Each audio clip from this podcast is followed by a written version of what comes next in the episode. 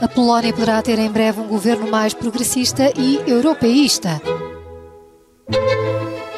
Viva! Está com o Expresso da Manhã. Eu sou o Paulo Baldaia.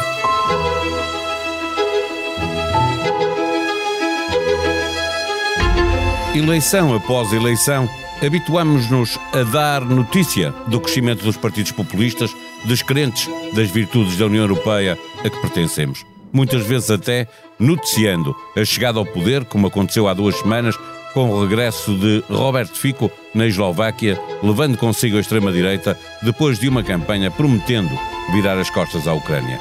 Meloni em Itália, Orban na Hungria, são exemplos de governos numa Europa em que um terço dos eleitores vota em partidos populistas à esquerda e à direita. Desta vez foi diferente não é uma grande surpresa depois de oito anos de governo do PIS de Yaroslav Kaczynski e de uma campanha muito agressiva por parte do partido no poder, chamando traidores à oposição, vendidos à Alemanha e à União Europeia, a Polónia mostrou-se cansada da polarização e, numas eleições com participação recorde, votou ao centro. Os populistas continuam a ser o partido mais votado, mas perderam a maioria e os democratas cristãos de Donald Tusk, coligados com o centro-esquerda, deverão formar o próximo governo. Não só um dos maiores países da União Europeia retoma os caminhos das democracias liberais, como se reforça a confiança de que as europeias do próximo ano não sirvam para confirmar a deriva populista do eleitorado europeu. Neste episódio, conversamos com Susana Fresh, correspondente da SIC e do Expresso, em Bruxelas. O Expresso da Manhã tem o patrocínio do AGE, tudo o que os jovens precisam para o dia a dia. Uma conta neutra em carbono com menor impacto no ambiente, cartões em PVC reciclado e uma app para abrir e gerir a conta de forma 100% digital. Saiba mais em bancobpi.pt. Banco BPI, Grupo CaixaBank, registado junto do Banco de Portugal, sob o número 10. Viva Susana Frechas. A Europa respirou de alívio com a possibilidade de tirar a direita populista do poder na Polónia? Bom dia, não sei se respira de alívio inteiramente, mas há algum alívio e parece também haver algum otimismo daqueles que esperavam ver uh, uma mudança política uh, na Polónia. Uh, é verdade que oficialmente as instituições europeias e os países não vão comentar aquilo que se está a passar na, na Polónia até que haja um uh, resultado uh, claro e, sobretudo, que haja um governo, uh, mas há já essa expectativa de que possa haver uma, uma viragem para, e um regresso das forças pró-europeias e um, off the record, algumas fontes já dão conta eh, desse otimismo que, ainda que não seja um milagre, ninguém espera que a Polónia mude de um dia para o outro, mas há aqui um caminho que uh, pode ser mais uh, positivo do ponto de vista daqueles que aqui em Bruxelas esperam que a Polónia possa voltar a ser um país uh, ou um, possa voltar a ter um governo com uma postura construtiva à mesa das decisões. Esse governo, sendo de Donald Tusk, eh, eh, deve acontecer apenas lá para o final do ano. Ele regressou à Polónia há dois anos para liderar eh, esta tentativa da oposição ganhar as eleições. Não ganhou, mas tem a maioria. Ele foi primeiro-ministro sete anos, presidente do Conselho Europeu cinco anos. Cria a expectativa de que o movimento crescente dos partidos populistas e antissistema comece a inverter?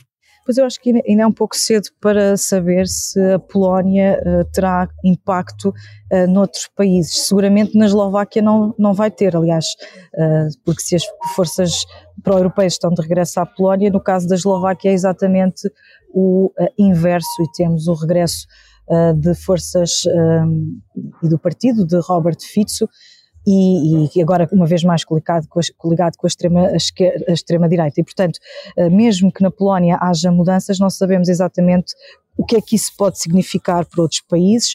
Uh, para a Eslováquia significará muito pouco. O que é que significa para a Hungria é outra questão, porque é perceber de que forma é que este aliado de Budapeste, que agora vai deixar de ser, portanto o senhor Mara, uh, Mateusz Morawiecki está de saída, e isso uh, significa que em alguns assuntos, por exemplo no caso das, das migrações, Viktor Orban pode perder aqui um aliado. Mas há, eu, eu, estou a falar das migrações, mas na verdade as migrações até um daqueles, é uma daquelas áreas em que não se sabe exatamente como é que este novo governo se, se vai posicionar. Portanto, espera-se que numa primeira fase não bloqueie a aprovação final do pacote de, de, migrações, que a expectativa é que, que seja fechado até ao final das europeias, até à, à data das europeias, mas há, é, um, é, um, é um tema bastante sensível para, para o governo, ao futuro governo, estamos já a assumir, mas futuro governo de, de Donald Tusk. Depois há outras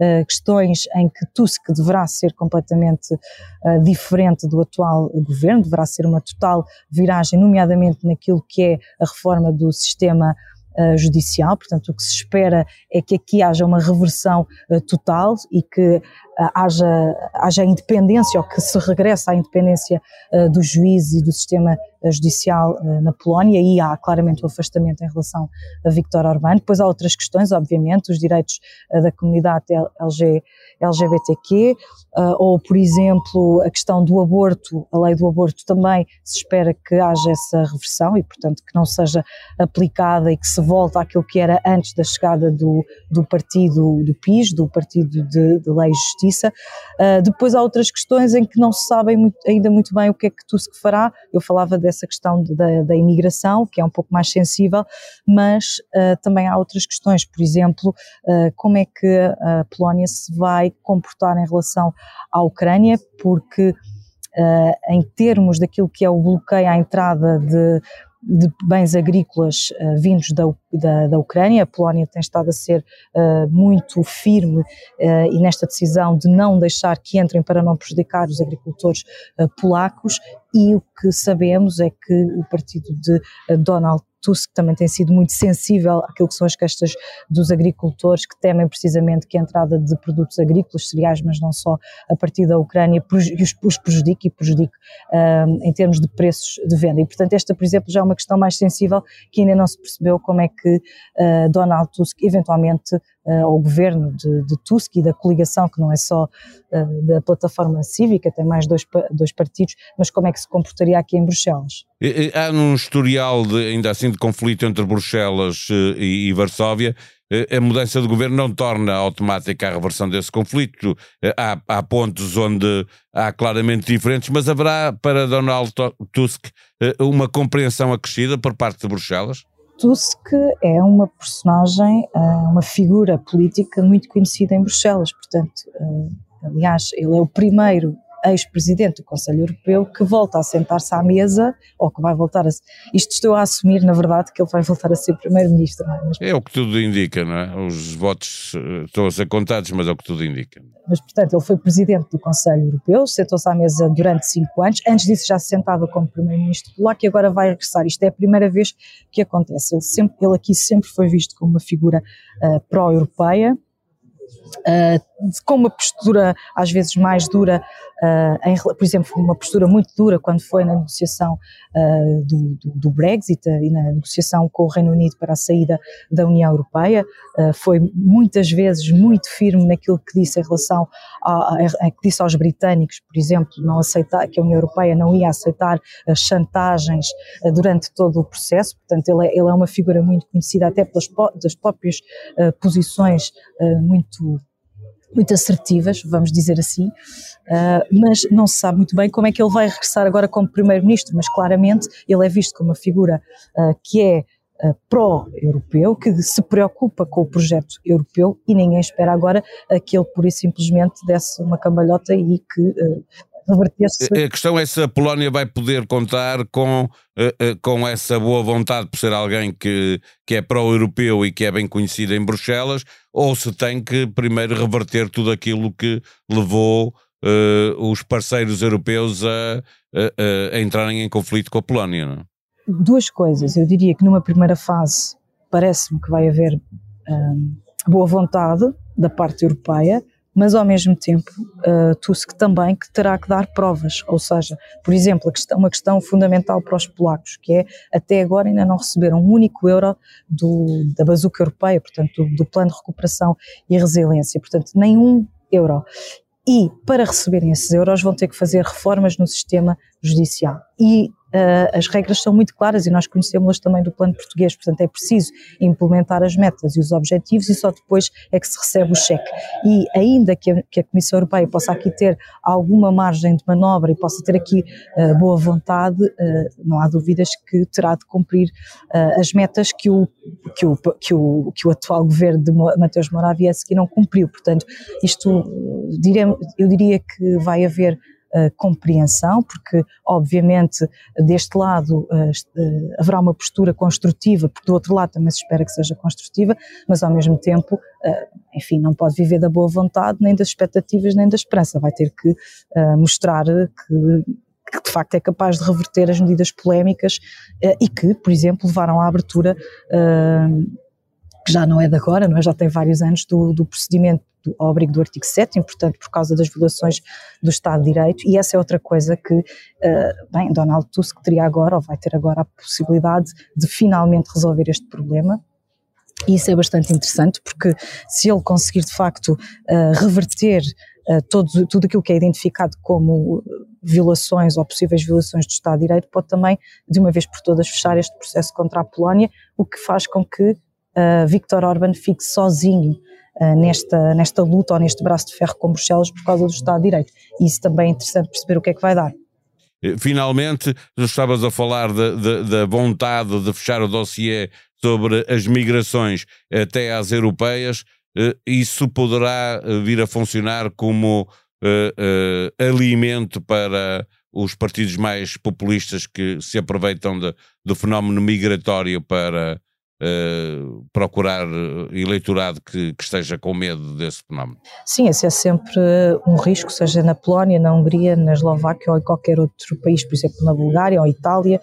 Uh, Agora, o pacote, está, o pacote das migrações e o pacto para as migrações e asilo já está a andar bastante bem. Uh, finalmente, já estamos na fase em que o, o, os 27 Estados-membros, portanto o Conselho e o Parlamento Europeu já estão a tentar chegar a uma posição comum, isto já é, isto já é andar muito para a frente, tendo em conta tudo, todo o tempo que já esperámos para se chegar até aqui, e portanto agora é uma questão também de, de, de de, de, vontade política. E depois, uh, eu, eu, a mim parece-me que pelo menos uh, nós, nós sabemos que neste momento tudo está a tentar ser fechado por maioria qualificada, portanto já se deixou cair qualquer intenção de resolver isto por consenso. E, portanto, mesmo que uh, a Polónia ou, não tivesse feito esta, esta viragem uh, para, as for para forças mais uh, pró-europeias, muito provavelmente o pacote, uh, com a vontade política de uma maioria qualificada, que não precisa nem da Polónia nem da Hungria, resolveria o assunto. Portanto, a não ser que haja uma surpresa, mas surpresas pode sempre haver. E estou a falar de surpresas de outros países que não necessariamente da Polónia. Em expresso.pt encontra toda a informação atualizada sobre a guerra Israel-Hamas. Há cada vez mais meios para causar disrupção e comprometer o funcionamento das sociedades, como demonstram a guerra na Ucrânia e, mais recentemente, a guerra Israel-Hamas. A cibersegurança é outra face dos ciberataques e do ciberterrorismo. O seu papel no controlo e prevenção das ações no universo cibernético é fundamental para manter alguma previsibilidade no mundo tal como o conhecemos. Um trabalho de Cristina Pérez. A Celebration Tour de Madonna, que passa por Lisboa em novembro, arrancou este fim de semana em Londres e contou com homenagens a Michael Jackson e Fred Mercury. A presença de vários filhos da artista em palco e mensagens de paz. Os melhores vídeos estão na página da Blitz. A sonoplastia deste episódio foi de João Martins. Tenham um bom dia. Nós vamos voltar amanhã. Até lá.